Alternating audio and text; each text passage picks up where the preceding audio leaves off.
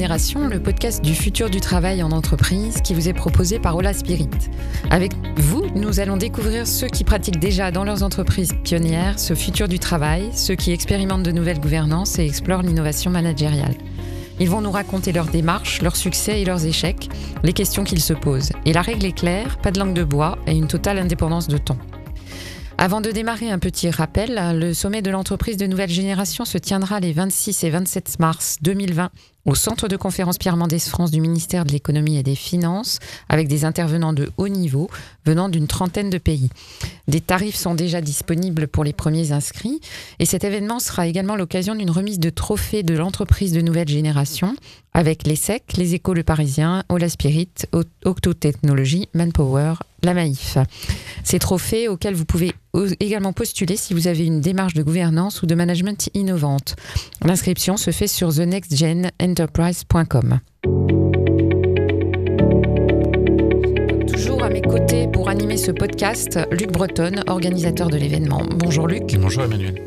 Et nous sommes avec Éric Delannoy. Vous êtes président fondateur de Tenzing, cabinet de conseil en stratégie et transformation managériale, également auteur de Plaidoyer pour une autre entreprise avec le président de WIV, j'espère que je ne me trompe pas, Didier Rousseau, en 2012 chez Scrimeo. Bonjour Éric Delannoy et ravi de vous accueillir.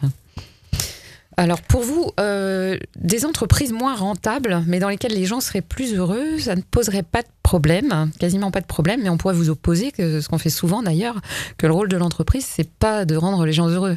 Alors voilà, vous, mettez le, point sur, sur ce qui est en train de changer aujourd'hui, c'est-à-dire en gros, cela, ça dépend évidemment de la conception que l'on a de l'entreprise. Euh, quand je dis que c'est en train d'évoluer, c'est qu'aujourd'hui, avec la loi Pacte, euh, on essaie de faire en sorte de faire bouger la conception d'entreprise qui était effectivement jusqu'alors euh, exclusivement dans l'intérêt de ses actionnaires.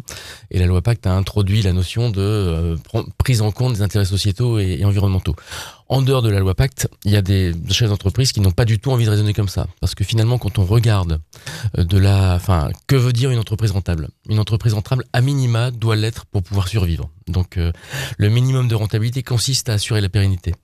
Maintenant, quand on regarde les analystes, les fonds d'investissement, les investisseurs, ce qu'ils demandent aux entreprises, ce fameux 15% de rentabilité, les nombres magiques, dont on ne sait même pas d'où ils viennent, dont on ne sait même pas à quelle logique ils répondent, on peut pas se dire que ça doit être l'horizon de, de, rentabilité par rapport à quelque chose qui n'a aucun sens. Le sens qu'on doit donner à l'entreprise, c'est à la fois le projet, mais également la manière dont les collaborateurs vont s'y retrouver, donc effectivement une forme d'épanouissement ou, bien-être. C'est une logique qui est extrêmement euh, convergente avec... Euh, bah, en fait, le fait qu'aujourd'hui, euh, la, la, plupart des citoyens ne remettent pas en cause l'entreprise comme étant le lieu de vivre ensemble, alors que toutes les institutions sont remises en cause. Donc, à ce titre-là, tout le monde a y gagné à faire en sorte que l'entreprise soit le lieu du bien-être, le lieu de l'épanouissement, au détriment d'une surrentabilité, dont on pourrait dire concrètement que il faut pas confondre par exemple productivité et productivisme. La productivité va permettre à l'entreprise d'être rentable. Le, productivisme, c'est la manière d'exploiter les gens pour faire, gagner de l'argent aux actionnaires. Donc c'est cette limite-là qu'il faut réussir à mettre en œuvre. ce, que, ce que vous remettez tout particulièrement en cause, et puis on l'a déjà euh, entendu, c'est certains chiffres, ce que vous appelez l'économisme, il me semble, la propension à tout chiffrer, et euh, y compris ce qui relève euh, de l'humain, de la vie. Euh, oui, alors il y a une formule que j'aime bien parce qu'elle est assez jolie en fait. Hein, c'est que l'économie consiste à, prétendre que les valeurs ont un prix. Or, euh, je pense qu'il y a des valeurs qui n'ont pas de prix. Et une fois qu'on admet le fait qu'il y a des valeurs qui, n'ont pas de prix, ça veut dire qu'on ne peut pas tout jauger à l'aune de ce que ça va rendre ou de ce que ça ne va pas rendre. Prenons un exemple concret. Il y a eu une une démarche qui consistait à chiffrer la perte pour l'économie de l'absence de diversité dans l'entreprise. France Stratégie l'avait mis en place. Ils ont sorti un chiffre avec une méthodologie qu'on peut contester d'ailleurs, de 150 milliards de pertes euh, de, valeur euh, dans dans le produit intérieur brut par le fait qu'on ne bénéficie pas de la richesse liée à la diversité en entreprise. Mais qu'aurait-on dit si on s'était aperçu que euh, la, la, perte de diversité en entreprise finalement euh, n'avait, enfin, générait plutôt un, non pas un, coût, mais plutôt un bénéfice. Est-ce qu'on aurait dit pour cela qu'il fallait arrêter la diversité, qu'on reste dans l'entre-soi, parce sous prétexte que ça a une, une, enfin, ça rapporte de l'argent? Ben non, en fait, il y a quand même des principes clés hein, qui peuvent se, se rallier à une forme d'éthique qui consiste à dire on ne va pas transiger sur un, certain nombre de valeurs, le fait de donner sa chance à chacun, le fait de rechercher le bien-être de, de, de l'individu, parce qu'au final, on revient sur des aspects fondamentaux qui, qui est, euh, enfin, pourquoi, enfin, pourquoi tout ça? Et sur l'aspect rentabilité, je reviendrai sur un point qui est finalement, il y a un sujet d'étude qu'on a assez peu et qui est finalement très difficile à mettre en place, c'est que serait la rentabilité d'une entreprise qui soit socialement acceptable? C'est-à-dire, cette question-là, elle est importante parce que à la fois, elle dit, il faut qu'une entreprise soit rentable, c'est un impératif clé, et euh, les aspects de non-lucrativité ne doivent pas non plus être un horizon. L'important, c'est pas l'absence de lucrativité, c'est qu'est-ce qu'on fait de la valeur qui est créée. Mais donc, elle dit que la rentabilité est importante, mais elle dit aussi que quelque part, la rentabilité doit être sous contrainte euh, quelque part social. Et ça, c'est un parti pris important. On peut ne pas être d'accord. Les libertariens ne sont pas d'accord avec ça, mais on peut ne pas être d'accord. Si on n'est pas d'accord, on, bah, on s'aperçoit finalement que on continue à aller dans le mur comme euh, comme on y va allègrement depuis quelques années. Les libertariens, c'est en particulier la, la, la, Silicon Valley. Enfin, c'est oui, modèle. ce que j'appelle moi les nouveaux barbares. Hein, Je veux dire, les, les. Enfin, quand vous regardez le modèle social de l'Amazon, il fait peur. Hein. C'est un modèle extraordinairement rentable avec des rendements croissants. Donc, le modèle économique de d'Amazon, de, il a il a été étudié, il est très intéressant. Google de la même manière. Enfin, ce sont des gens qui euh, qui ont une conception de de, de, de, l'homme dans l'entreprise au service de l'entreprise et non pas l'entreprise au service de l'homme. Moi, je pense que c'est plutôt l'homme, enfin l'entreprise au service de l'homme que l'inverse. Donc, mais ça dépend de comment on veut faire société et qu'est-ce qui est important pour nous. Enfin, aujourd'hui, il faut être extrêmement clair. Je ne sais pas si on va y revenir, mais le, il n'y a pas d'angélisme à considérer un mouvement qui consiste à, à revendiquer la place de l'individu dans l'entreprise ou, ou faire en sorte que l'entreprise se préoccupe de l'environnement. Il a simplement une prise de conscience que ça peut pas durer. Mais vous pouvez le développer si vous avez envie. On peut tout à fait oui, le, oui, le développer maintenant. Enfin, voilà. la, la, notion de, moi, je, je pense qu'effectivement, il y a, y a, un sujet de survie du capitalisme. Hein. Euh, d'ailleurs, ce qui est intéressant, c'est quand on relit Marx, euh, bien que je ne sois pas marxiste, euh, Marx avait, avait très bien dit ça il y a, il y a, deux, il y a deux siècles maintenant, enfin un siècle et demi. C'était, c'était incroyable comme mot à mot, il avait dit en gros que la manière aujourd'hui que le capitalisme avait, avait fonctionné, le aujourd'hui étant déjà 19e siècle, euh, conduisait à la destruction de l'environnement. On peut ne pas être marxiste, et encore une fois, je ne le suis pas, mais simplement il y a une forme de clairvoyance dans le fait que le capitalisme jusqu'à présent avait eu un rôle majeur dans le fait de sortir les gens de la pauvreté et de, et de mettre en place des moyens de production de masse pour pouvoir permettre à chacun d'accéder à une vie meilleure. Donc à ce titre-là, on ne peut pas le remettre en cause. Mais il s'est fait avec deux conséquences. La première, c'est l'appauvrissement d'une partie de la population au regard de ceux qui se sont enrichis, c'est-à-dire un accaparement d'une partie de la valeur aux mains de, quelques-uns, et donc la construction d'une fracture sociale. Et ça, personne ne peut le nier quand même. Et puis euh, le fait que bah, la production de masse euh, génère des dégâts environnementaux, parce que qui dit production de masse dit entretien de la consommation, dit volonté de surconsommation, dit toujours plus, dit destruction à mon avis, enfin à, à minima d'un certain nombre de conditions d'environnement. Et, et, ce dont on se rend compte, c'est qu'on est arrivé à un point avec, euh, enfin, mis en évidence par le GIEC, je vais vais pas revenir là-dessus, mais il y a toutes les analyses montrent qu'aujourd'hui, ce n'est plus tenable, ce n'est plus supportable au sens de la, au sens de la, de la vie de la planète, et que pour que le capitalisme puisse survivre, il faut qu'il se réforme. Et donc, dans un, dans un moment de survie, il y a deux aspects. Le premier, c'est travailler des, des outils de production autrement, c'est-à-dire produire autrement, prendre conscience que les moyens de production traditionnels ne sont plus les bons, et donc c'est ça la prise en compte de la valeur environnementale euh, dans les moyens de production. Et puis l'autre sujet, c'est que bah, cette fracture sociale qui a été créée, il va falloir les résoudre. Parce que sinon, on va créer des espèces de, de, de, dichotomies importantes qui empêcheront le, capitalisme de bien fonctionner. Ce dichotomisme, il est quoi? C'est que bah, c'est simplement si, je freine la mobilité sociale, si je freine la mobilité tout court, je freine la distribution des biens de production ou des biens de consommation. Et à ce titre-là, j'empêche les structures euh, capitalistes de bien fonctionner. La fracture sociale est un frein au capitalisme pour bien fonctionner. À ce titre-là, il n'y a pas d'angélisme.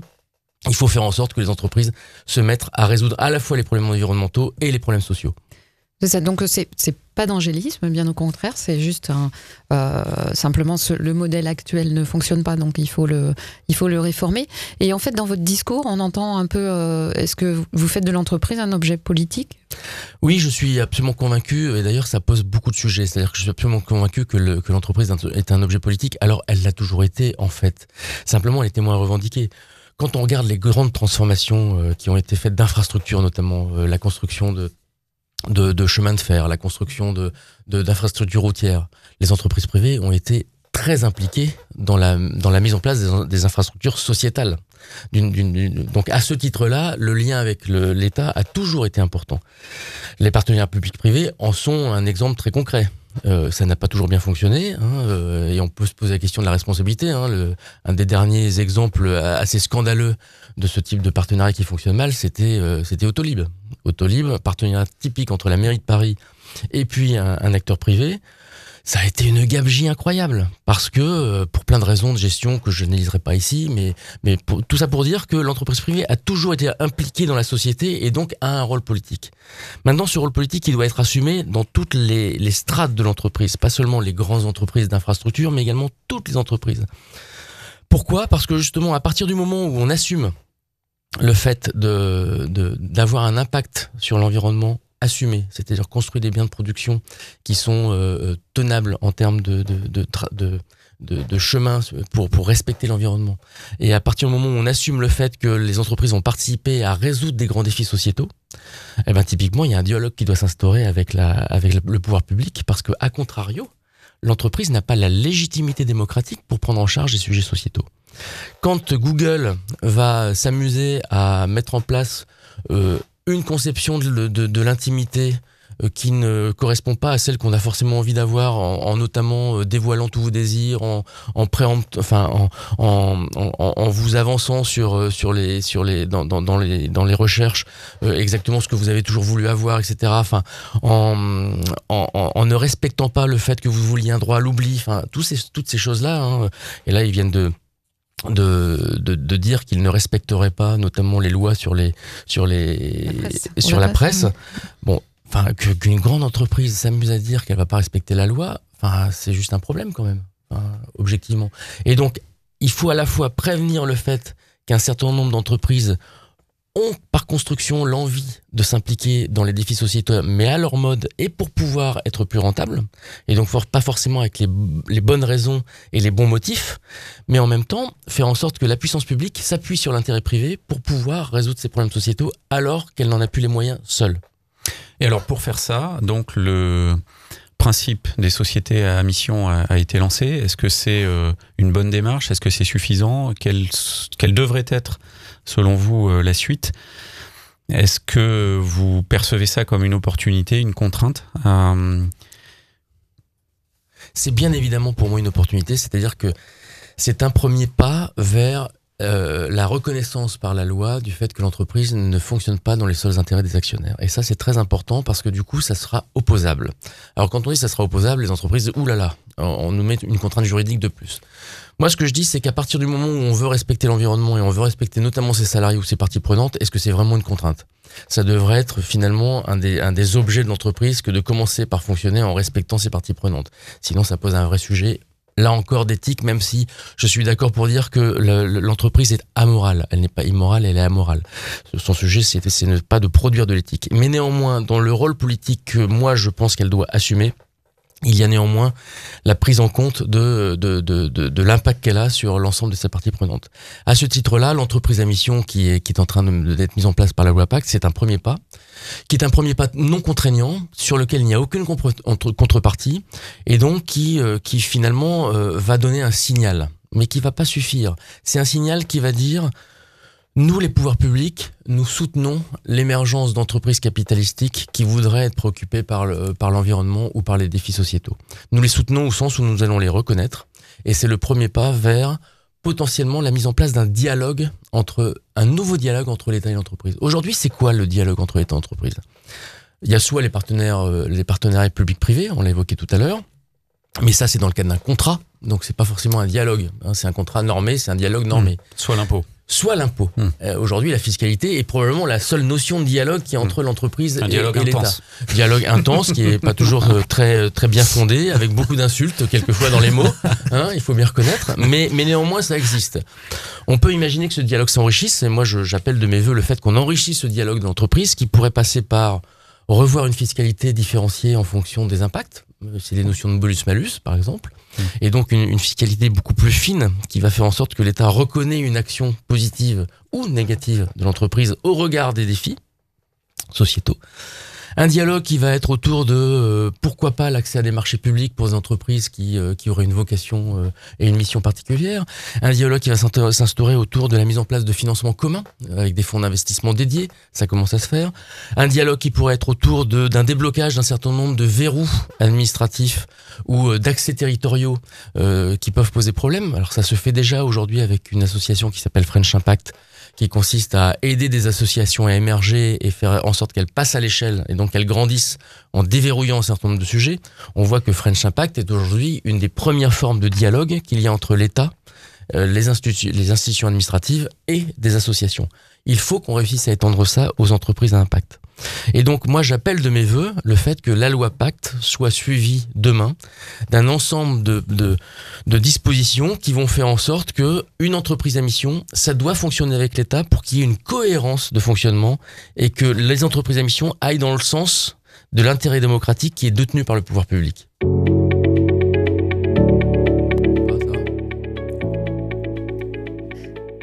Alors moi, je voudrais revenir sur, ces entreprises à mission, ces entreprises à impact, revenir à ce qu'on évoquait au début de la conversation, qui est le, le, chiffrage de tout. En fait, vous vous, vous, interrogez aussi euh, sur cette question qui est euh, euh, est-ce qu'il ne faut pas former de nouveaux analystes? Il ne faut pas faire de nouvelles analyses de ce que sont les entreprises à l'aune de ces euh, de ces critères-là, qui sont quelle mission, quelle valeur et voilà, mais pas uniquement quelle rentabilité. Absolument. Alors déjà, je voudrais rappeler une question fondamentale sur laquelle je pense qu'il va falloir qu'on s'y penche sérieusement, même si dans cette question-là, il y a beaucoup de, de, de, de relativisme potentiel, c'est quelle est la rentabilité socialement socialement responsable d'une entreprise? Comment on peut commencer à travailler sur ces sujets-là? Euh, Aujourd'hui, on ne peut pas satisfaire du 15%, qui est un nombre magique qui repose sur rien et qui, et, qui a créé énormément de dégâts euh, sur la, pressurisation et la financiarisation d'un certain nombre d'entreprises. À côté de ça, on peut pas se satisfaire effectivement de, de, de, donner du sens à travers un chiffre. Il faut faire en sorte que lorsqu'on est une entreprise à mission ou même une entreprise à impact, dans l'économie impact, ça n'a de sens que si on est capable d'évaluer cet impact, de le mesurer.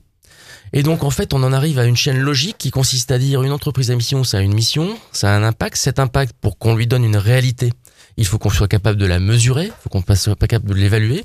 Il faut donc qu'on développe une culture de l'impact, une culture de l'évaluation. Et c'est cette culture de l'évaluation euh, qui euh, qui va permettre de regarder où est-ce qu'on en est, où est-ce qu'on va et, euh, comment on peut faire en sorte de d'en déduire une manière d'aller plus loin, une réorientation, une motivation, une, une, mobilisation des parties prenantes et des collaborateurs. Cette culture de l'impact, pour moi, elle est consubstantielle à l'entreprise à mission. Elle est le fait que on va travailler sur la notion de preuve. La notion de preuve de l'impact va s'appuyer sur une sincérité d'action.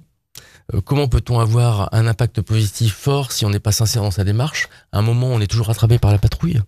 Hein, et donc à ce titre-là, cette culture de l'impact est un, est un élément très important. C'est un sujet compliqué, hein, avec différentes méthodes, etc., etc. Donc, euh, et ça va permettre d'évacuer tous les problèmes de ce qu'on appelle le washing. Hein, qui consiste à dire, bah finalement, euh, comme c'est dans l'air du temps, euh, moi aussi je vais avoir un impact parce que finalement, si je fais pas ça, je vais pas pouvoir recruter, euh, on va on va mal me voir, il va y avoir du du du, du, comment on appelle ça, le, le, name shame, c'est ça, le, oui. voilà, name and shame, le name and shame mmh. qui que toutes sur lesquels toutes les entreprises sont terrorisées aujourd'hui. Hein, donc en gros, on va faire ce qu'il faut pour pas me faire remarquer, quoi. Mais en fait, quand on met en place une véritable culture de l'impact, on est obligé d'aller beaucoup plus loin que ça, et ça empêche, ou en tout cas ça limite le washing.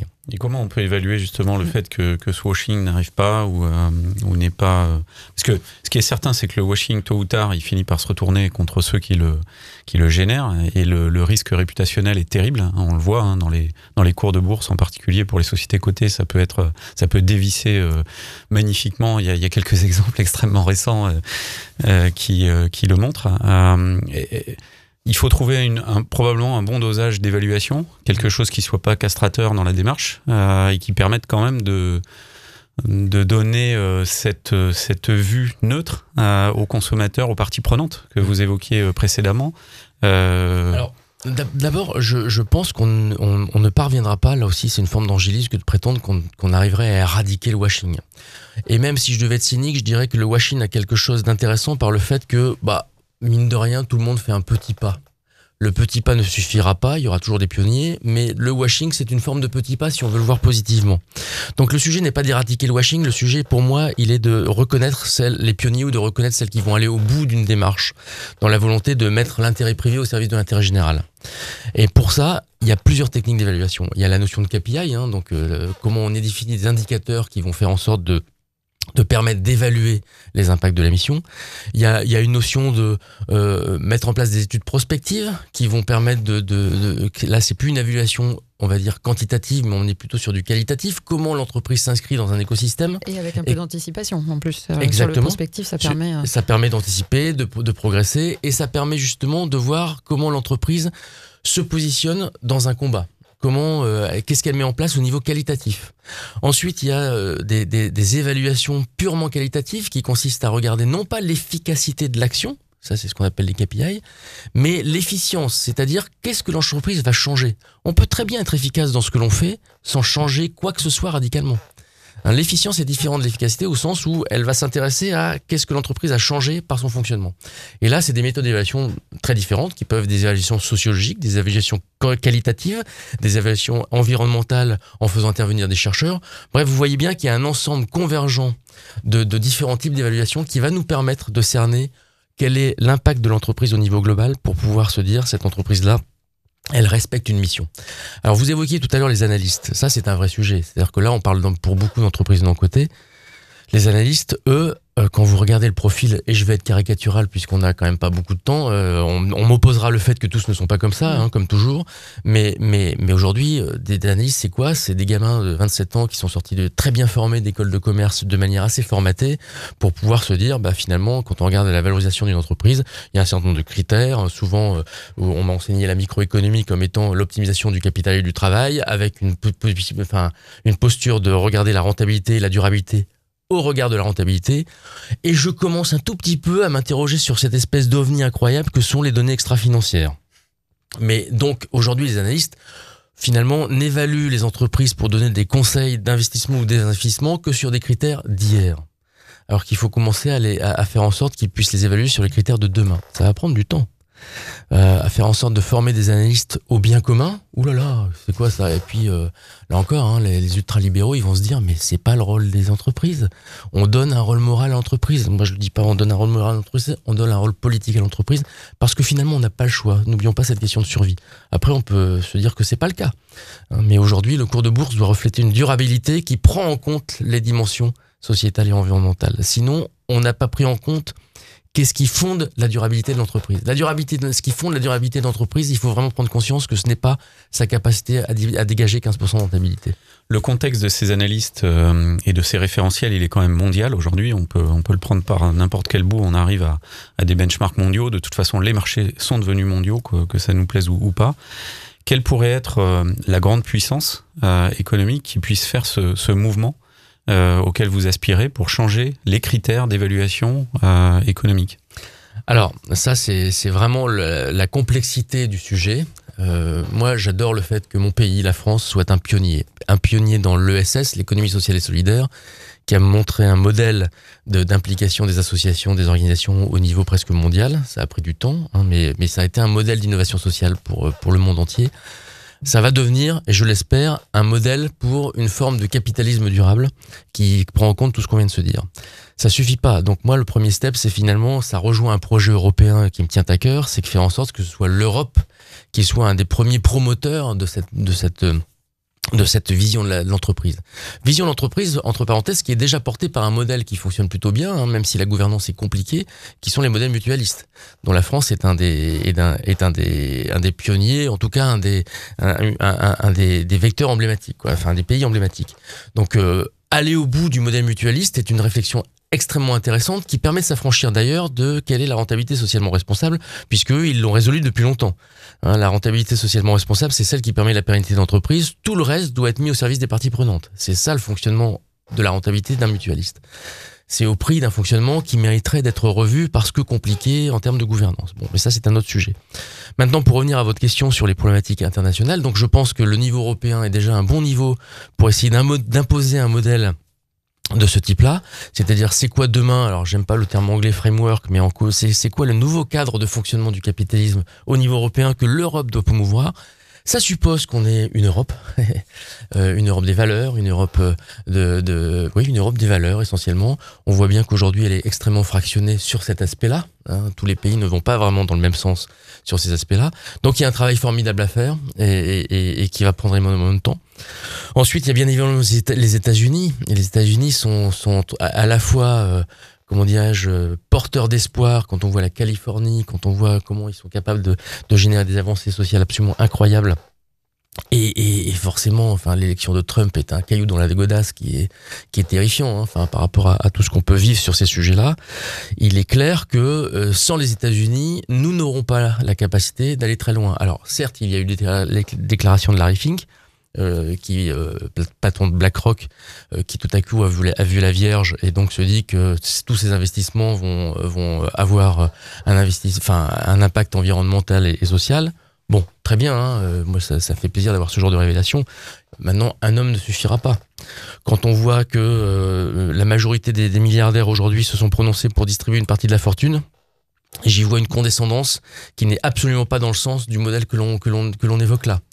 En revanche, le fait que le prix Nobel euh, de l'économie cette année, euh, comme d'ailleurs quatre des cinq derniers prix Nobel, euh, aient été nommés, nominés, enfin célébrés sur la base de recherches autour de la profitabilité, de la pauvreté, des recherches sur la pauvreté et des recherches sur la durabilité, c'est un bon signe. Il faut se rappeler que dans les 20 dernières années, la plupart des prix Nobel, c'était des prix Nobel qui avaient, euh, qui, avaient étudié sur toutes les problématiques de marché, d'optimisation du marché, l'emblème de tout cela étant Milton Friedman en 76. Hein, donc euh, on voit bien qu'il y a un, changement dans, les, dans la recherche fondamentale autour de ces sujets-là qui sont aujourd'hui pris en compte par des institutions internationales de premier plan. Et ça, pour faire en sorte de, de, de, de déployer une espèce de d'appétence, une espèce de malheureusement de mode, mais, en tout cas une volonté des uns et des autres de travailler sur ces sujets-là au niveau international, c'est quand même extrêmement prometteur. Donc euh, je pense qu'on va dans le bon sens, même si malheureusement tous les efforts restent à faire. Est-ce que vous, vous avez identifié déjà ou est-ce que vous participez déjà à des groupes de réflexion, à des efforts dans ce sens-là, y, compris sur la partie qu'on a évoquée qui est très concrète du, de, de la valorisation ou du, chiffre, du, chiffrage, de la mesure? Non, alors moi je participe, euh, je, participe euh, je, travaille actuellement sur, le, sur les décrets de la loi Pacte, je travaille euh, sur la France parce qu'il y a une problématique en France qui est autour de l'égalité des chances et de la lutte contre l'entre-soi qui est quand même une problématique spécifique. C'est mon combat sur la France. Il est clair que c'est des combats qui sont déjà suffisamment importants hein, sur euh, l'éducation, sur l'apprentissage, sur euh, l'entreprise à mission. Déjà, si on pouvait faire avancer ce combat pour la France, euh, j'ai pas du tout la prétention de pouvoir le, faire au niveau international. Mais moi, maintenant, identifier des, ah ben, on pourrait, des travaux de ce type. Ah bah il y a des travaux. Enfin, Luc est en train de, de, de faire émerger ce type de, de travail euh, au, niveau européen. Je pense que c'est une excellente chose. Moi, j'y participerai volontiers. Simplement, il y a une dimension au niveau européen qui est encore plus compliquée qu'au niveau national, qui consiste à prendre en compte les différences de conception du capitalisme qu'il y a, y compris en Europe. Le capitalisme rénan n'est pas du tout pareil que le capitalisme anglo-saxon, qui n'est pas du tout pareil que le capitalisme à la française. Le rôle de l'État dans tout ça, qui est, euh, qui est très impacté par la structure euh, étatique, sociale et administrative des pays. le rôle de l'État en Allemagne n'a rien à voir avec le rôle de l'État en France, qui n'a rien à voir avec le rôle de l'État en Italie exemple. Donc vous voyez, il y a, un ensemble de, fondamentaux ou de prérequis sur lesquels se mettre d'accord pour qu'on sache de quoi on parle quand on parle de ces sujets-là, de manière à pouvoir euh, réussir à construire un framework global. Donc moi, ma position, c'est plus on arrivera avec quelque chose qui est structuré, avec des pionniers qui, euh, ont valeur d'exemple, plus on permettra de servir de point de base pour une réflexion plus globale. C'est-à-dire que partir de la feuille blanche avec une diversité de points de vue me paraît beaucoup plus compliqué à faire que de partir sur, sur la base de, de, sociétés, d'entreprises ou, de, milieux et d'écosystèmes qui ont déjà fait quelque chose. C'est d'ailleurs l'ESS, le succès de l'ESS, ça a été ça. Hein. Il faut que ce soit pareil pour les entreprises à mission et le capitalisme durable. Donc beaucoup de travail, mais on attend donc des exemples concrets euh, pour, euh, pour avancer la réflexion. Euh, écoutez, euh, merci beaucoup euh, Delannoy, merci Luc Breton, merci à vous tous pour votre écoute et retrouvez-nous dans les autres podcasts de l'entreprise de nouvelle génération avec d'autres experts et praticiens du futur du travail.